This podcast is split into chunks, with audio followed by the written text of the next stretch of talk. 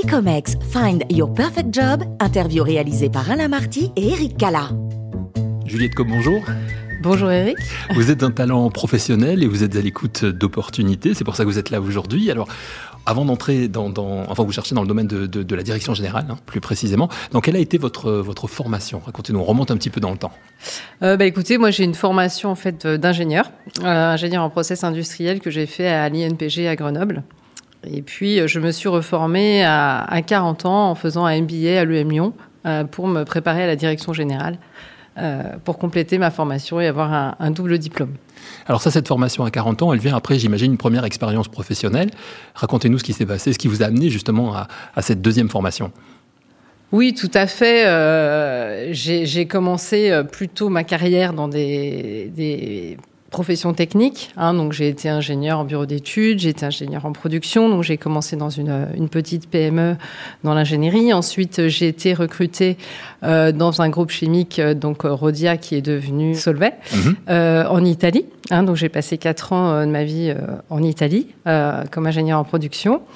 Et puis ensuite je suis passé à la fonction achat euh, achat industriel. Donc euh, voilà, c'était une, opportunité de, de, changer de fonction et m'ouvrir euh, progressivement au business. Donc en gros, une dizaine d'années d'expérience dans la technique, le projet, la production, et puis ce, ce, basculement un peu vers une fonction plus business côté achat, qui ensuite m'a emmené vers des expériences beaucoup plus orientées direction centre de profit et, et développement de business et une vraie passion pour, euh, pour le, la gestion d'équipe, pour le, pour le management oui, effectivement, en fait, c'est un peu le, basculement de ma carrière en, 2004. Après ces, cette euh, douzaine d'années dans, des fonctions techniques, j'avais vraiment envie de manager. Mmh. Et donc, j'ai quitté, euh, j'ai quitté un grand groupe pour rejoindre une PME qui m'a offert un poste de, de, management. Et là, donc, j'ai commencé à manager une soixantaine de personnes pour diriger une région dans une société d'ingénierie qui faisait à peu près 150 personnes. Et puis, euh, bah, comme ça s'est plutôt bien passé, on a eu une, belle accélération de business. On m'a confié la direction générale deux années plus tard pour euh, développer la, la société euh, au niveau euh, national. Donc c'était une vraie motivation, hein, parce que quitter un grand groupe pour une, pour une PME, pour prendre en plus la tête d'une équipe de 60 personnes, vous, vous, aviez déjà managé un petit peu avant, parce que 60 personnes, c'est pas rien quand même. Oui, j'avais une petite équipe de 5 personnes, mais pour vous dire, effectivement, c'est un sacrifice, puisque j'ai même euh, baissé mon salaire de 30% mmh. pour... Euh, pour rejoindre cette PME. Et, et donc, c'était un vrai choix. Un vrai choix, je pense, qui date de mon adolescence où, où j'avais envie, effectivement, de, moi j'avais voilà des envies de. de, de... Ah, c'est une vraie passion quoi. C'est vraiment quelque chose que vous aviez en vous. Euh... Peut-être une vocation plus qu'une passion. Ouais, ouais. Ça veut dire qu'à l'école déjà vous étiez délégué de classe. Exactement, exactement, exactement. Chef scout, euh, voilà. Tout ça. Alors, quel type de manager, justement, vous êtes? On est dans les années, au début des années, entre les années 2000 et 2010, c'est ça? C'est ça, exactement. Ouais. Donc là, je suis devenu directeur général, euh, quand même euh, assez jeune, hein, vers, euh, vers 36 ans. Mm-hmm. et, et, puis, bon, bah là, ça a été une grosse phase d'accélération de cette PME, puisque nous avons. J'ai utilisé, en fait, tout ce que j'avais appris en, achat, notamment en gérant des contrats cadres, pour faire la fonction miroir en business, parce que quand je suis arrivée dans cette société, les gens n'avaient pas de travail, donc j'ai dû, du jour au lendemain, passer des achats à la vente décrocher mon téléphone pour euh, prendre des contrats. J'ai une anecdote avec euh, l'Air Liquide notamment. Avant, j'étais une de leurs plus grosses clientes avec 50 millions d'euros et du jour au lendemain, je suis devenue leur fournisseur avec ma première victoire, un petit contrat de 50 000 euros. Donc, euh, c'était une grande joie pour moi de faire ce basculement euh, des achats, euh, des achats au business. Et donc, on a accéléré la, la société, hein, qui, euh, qui est passée de 150 à 350 personnes en, six ans. Donc, beaucoup, beaucoup de recrutement, un beau développement, quelques acquisitions également de croissance externe. Et puis, voilà, une, une, une, très belle expérience. Une très belle expérience qui, en plus, est couronnée de, de succès. Vous nous l'avez dit. En plus, dans, dans, une entreprise où, au début, finalement, le fait de, de passer aussi au commercial en étant, en venant des, des, achats, c'est aussi, en, en gros, bah, il faut, faut, que la boîte euh, fonctionne, donc euh, on y va, quoi. On se met dans. Oui, moi, je, voilà. ouais, je suis une femme d'action. Mm. Hein, euh, c'est pour ça que je suis là aujourd'hui aussi, hein, pour reprendre un poste de, voilà, où, où je serai vraiment en action euh, et, et, de développement aussi. Je suis très euh, très impliquée aussi dans, dans la relation commerciale, bien que je sois ingénieur. En tout cas, je, je pense que c'est une façon aussi de faire grandir les sociétés. Il faut absolument s'intéresser aux clients et encore plus dans les sociétés techniques où des fois on oublie un peu de le faire. Alors après cette expérience couronnée de succès, vous, euh, vous êtes, j'imagine, recherché, vous êtes un petit peu chassé. Comment ça se passe? Euh, bah, après cette, euh, cette euh, expérience, effectivement, j'ai été chassée par, par Bocard, une société, une ETI lyonnaise. Donc là, je suis passée de la, PME à, l'ETI pour diriger une des quatre divisions de cette société familiale, hein, depuis qui avait presque un siècle d'existence. Mmh. Et donc, j'ai pris, j'ai pris cette direction de division qui avait 350 personnes à l'époque. Et la grosse différence avec l'expérience précédente, c'est que c'est un périmètre mondial. Donc, je suis passée d'un une zone francophone d'action à une zone totalement mondiale, puisque j'avais des équipes de Shanghai à, à l'Argentine, à Mendoza en Argentine, sur quatre continents. Donc euh, là, j'ai commencé vraiment à, à, découvrir le management multiculturel, euh, parce qu'on voilà, on manage pas de la même façon des Argentins, des Russes et des, des Américains ou des Chinois. Alors comment ça se passe justement? Parce que c'est très intéressant comme expérience. Oui, oui, bah, j'avais des équipes euh, au départ dans cinq pays, puis on en a ouvert sept, donc du coup on est passé à 12 pays. Mmh. Et donc, bah, je, je pense que c'est typiquement mon type de management, c'est s'adapter. Hein, donc euh, moi, mon, principal moteur, c'est d'être au service euh, de mes actionnaires, mais aussi de mes équipes et des clients. Et donc, euh, bah, effectivement, les gens n'ont pas les mêmes besoins. et donc, voilà, je pense que c'est une forme de manager-coach, on va dire. Hein, c'est un peu toujours comme ça que j'ai pratiqué, de, s'adapter en fait aux attentes des gens et, à leurs besoins. comment on s'adapte? Est-ce qu'on fait beaucoup de terrain?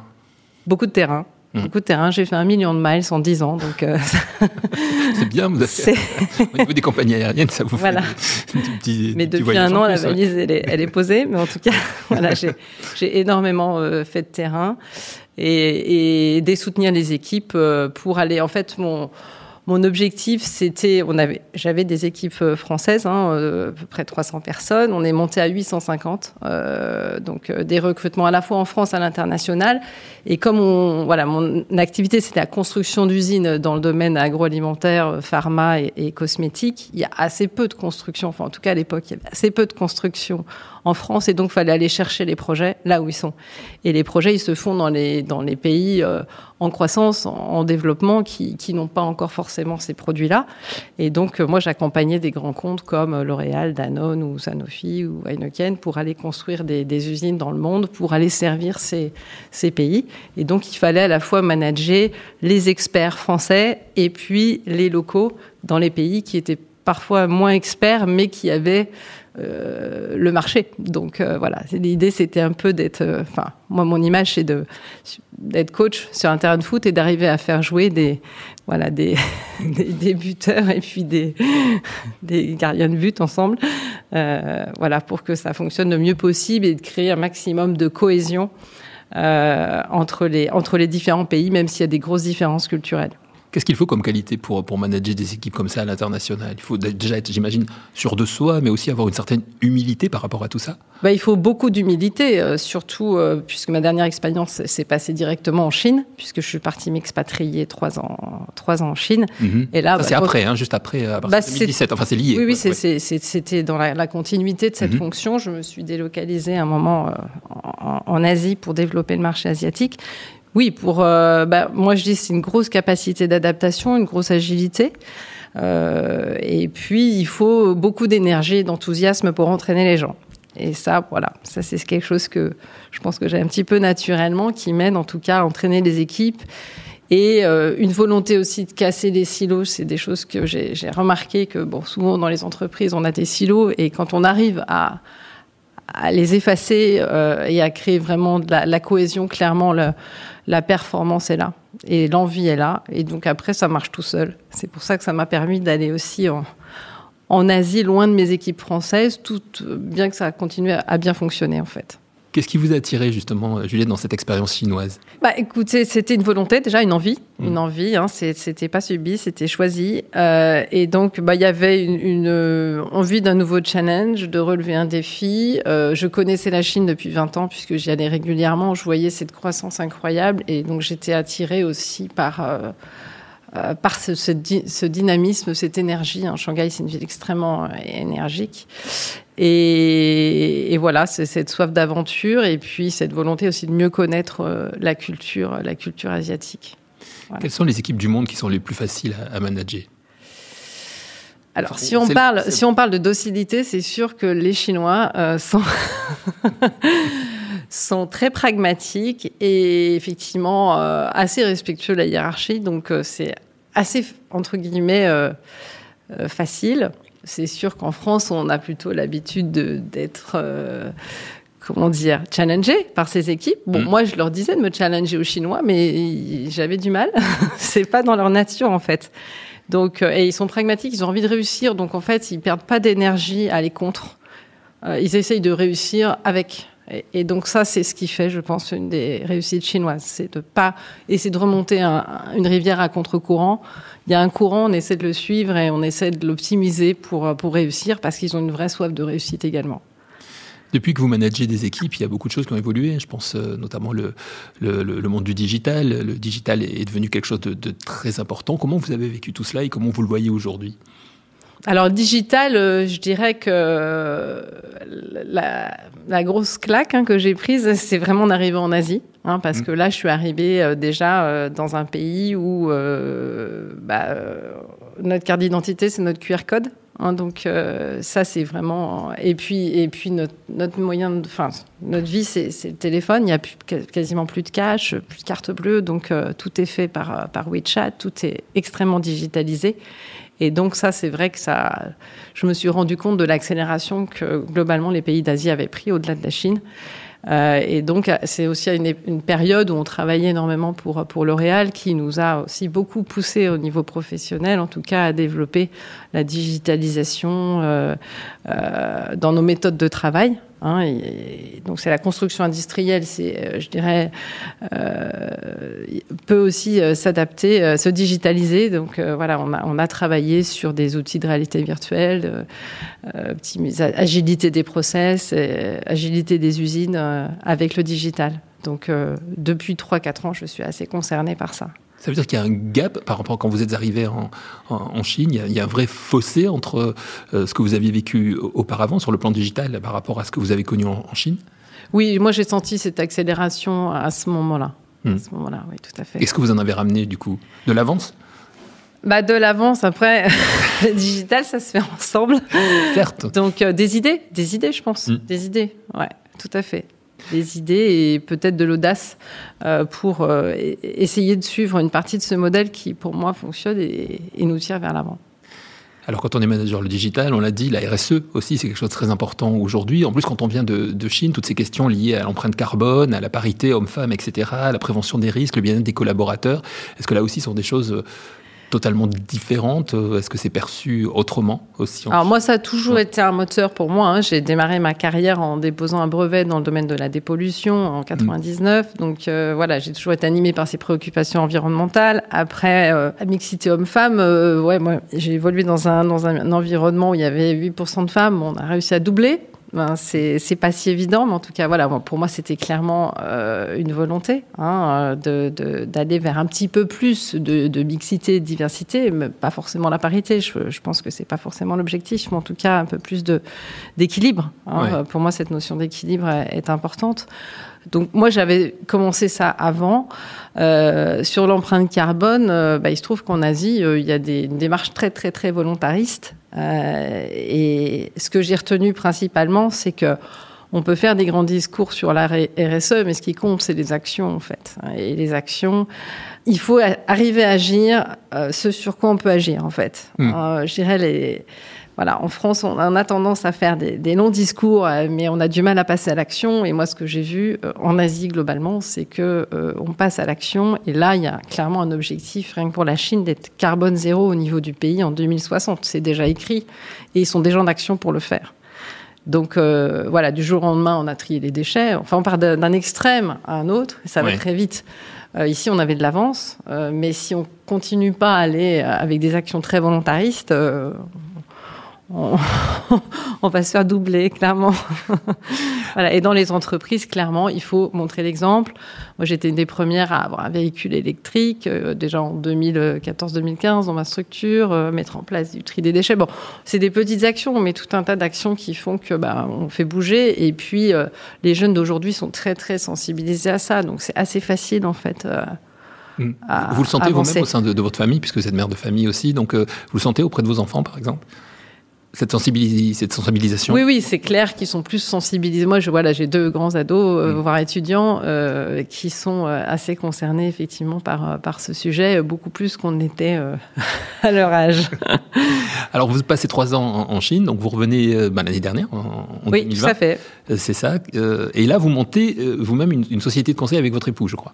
Oui, tout à fait. On est revenu en plein confinement, donc voilà, c'était pas forcément la meilleure période pour se réimpatrier, parce que voilà, s'impatrier, c'est c'est mm. c'est quelque chose de, d'assez compliqué aussi par rapport à l'expatriation. On n'est pas dans la même dynamique, et donc on a voulu créer cette société qu'on avait en tête depuis longtemps, euh, qu'on a euh, pour proposer du conseil en management et du management de transition, sachant qu'on avait tous les deux occupé des postes de direction générale pendant une quinzaine d'années.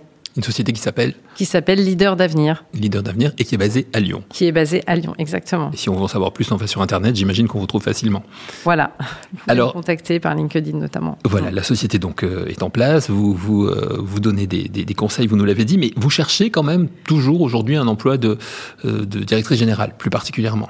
Oui, moi j'ai voilà, j'ai 15-16 ans d'expérience dans des COMEX, à des fonctions de direction opérationnelle, direction générale, et avec une forte implication dans dans l'accélération, je dirais, enfin, expérience dans l'accélération de, de PME, de TI, hein, puisque chaque fois j'ai eu euh, plus de 15% par an de croissance, hein, donc avec un gros impact aussi sur l'amélioration du résultat. Donc moi, je, je me mets, j'ai envie de reprendre une fonction vraiment opérationnelle. Je me suis rendu compte par cette expérience de création que c'est intéressant à faire, mais que moi j'ai besoin euh, de travailler avec des équipes et donc, euh, et c'est ça que je veux retrouver au travers d'une fonction globale. Mhm. Euh, voilà. Bon, c'est vrai que j'ai une expérience en ETI, mais bon, j'ai travaillé en fait dans les trois structures, un hein, PME, ETI, grand groupe. Donc, ça me donne une certaine euh, certaines connaissances et je viens en plus de me reformer là sur euh, tous les process d'acquisition d'entreprise en peaufinant mon, mon bagage en finance. Donc voilà, ça, mhm. ça Toujours, toujours en quête de, de,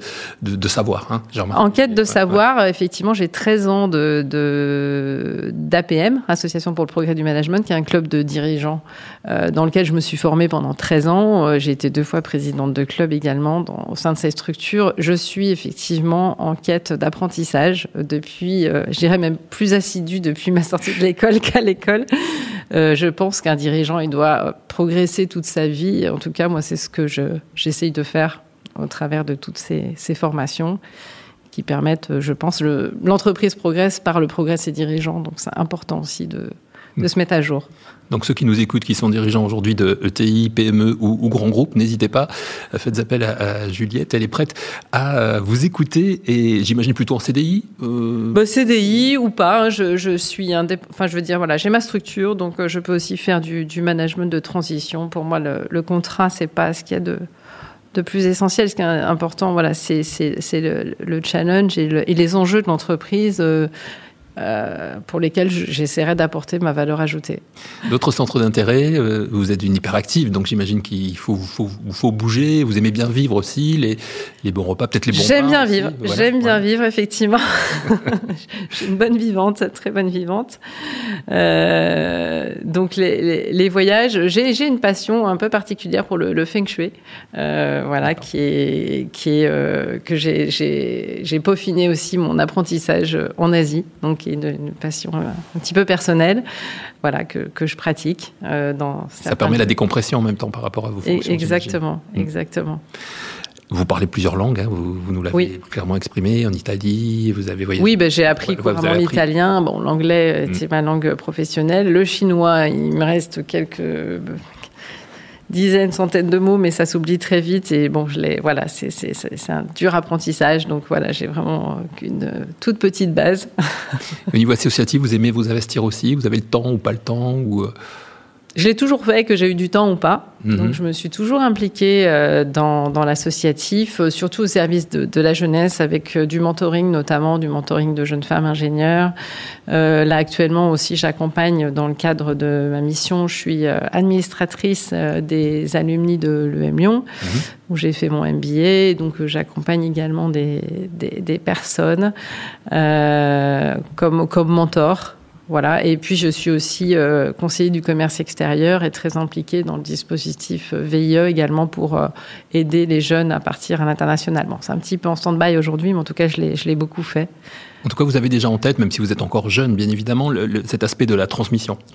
Oui. Moi, je l'ai eu assez tôt. je pense qu'on peut commencer à transmettre dès l'âge de 30 ans. Merci beaucoup Juliette Cobb. Donc on rappelle à hein, tous les, les, dirigeants de EPE, de PME ou de, grands groupes, euh, s'ils recherchent une directrice générale compétente et avec un CV, eh ben, on vient d'en parler euh, depuis une bonne vingtaine de minutes, euh, particulièrement complet, on vous contacte. Juliette, sur quelle adresse mail ou votre adresse LinkedIn?